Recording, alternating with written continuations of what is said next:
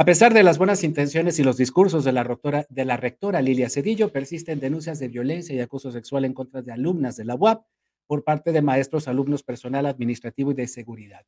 Así lo denunciaron este viernes las integrantes del contingente universitario UAP, quienes señalaron la protección de la institución hacia maestros y personal de seguridad de la Prepa Dios de Octubre, acusados de realizar insinuaciones sexuales a estudiantes.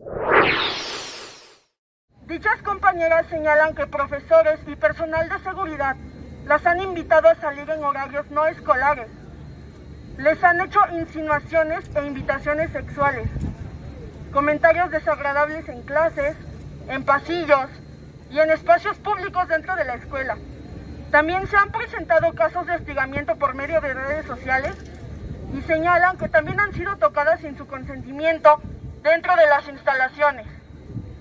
Sin olvidar mencionar la complicidad de muchos alumnos dentro de esta institución. Se ha acusado en repetidas ocasiones a dos encargados de seguridad de la institución por hacer comentarios sobre los cuerpos de las compañeras, por llamarlas mamitas para referirse a ellas y por hacerles invitaciones a sus respectivas viviendas. De igual forma, se les acusa de hacerles insinuaciones de índole sexual a las alumnas Ahí la denuncia de las estudiantes de la UAP, que por cierto la universidad pues también quiere aminorar. Síguenos en Facebook y en Twitter. Estamos contigo, Puebla.